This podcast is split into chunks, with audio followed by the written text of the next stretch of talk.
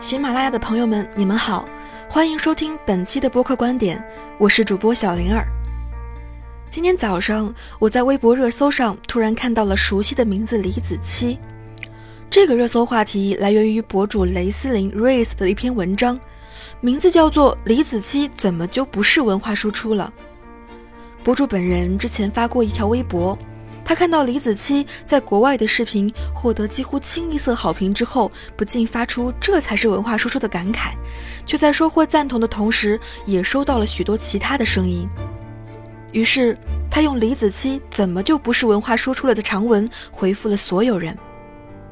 文章用各种数据和图片表示，李子柒在国内外都非常的有名且有影响力。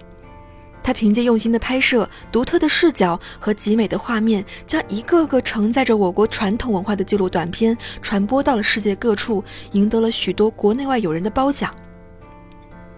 然而，相对的，他也收到了不少的质疑，比如有人冷眼评价这是团队的炒作，也有人说这是在把中国落后的一面展现给世界，还有的人在说视频很假等等。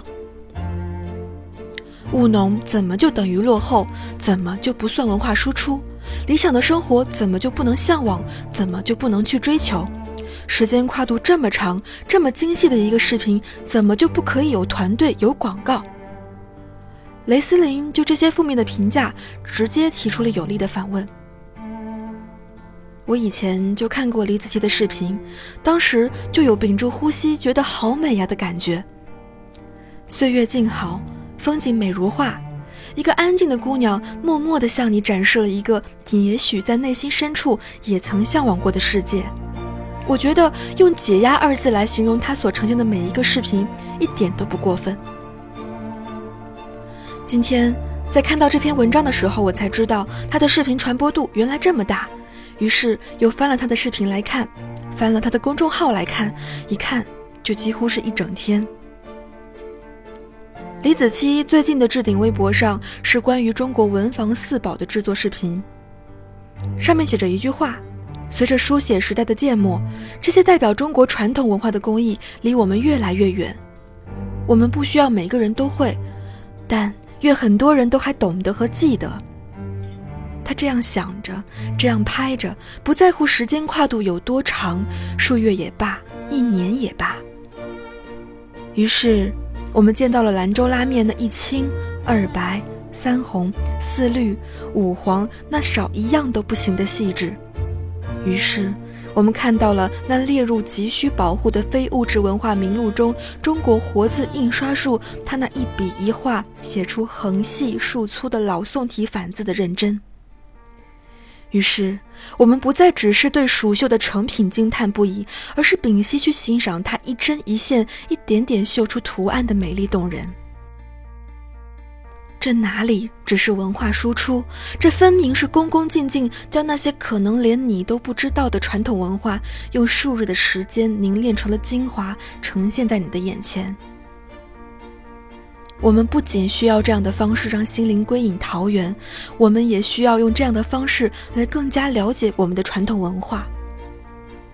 你批评他在用团队炒作，他默默丢出来一个视频，一句语言解释都没有，就是满满的素材，从一开始自己如何开机、摆好姿势、拍，然后再关，全部放给你看。他说：“既然都质疑我找团队。”不如我就找两个人来帮助我，他们做他们的事情，我做好我的安排。你怒骂他在把落后的一面展示给外国人，可外国人想的也许远没有你多，而只是感慨这是怎么样的一个人间仙境。原来这些东西是这么来的，原来那是这样做出来的。他身子瘦弱，挥起锄头却干脆利落。他爬上树摘核桃，他劈柴，他做美食，也做小物件。每一项技能背后，都是一次又一次的尝试和学习。如果你把视角放在他怎么就能赚那么多的钱，他的视频为了美化做了多少的假，他到底有没有庞大的团队，你也许就真的错过了那么多你本可以感受到的美好，或是感受到他想告诉你的那些关于传统文化的事儿。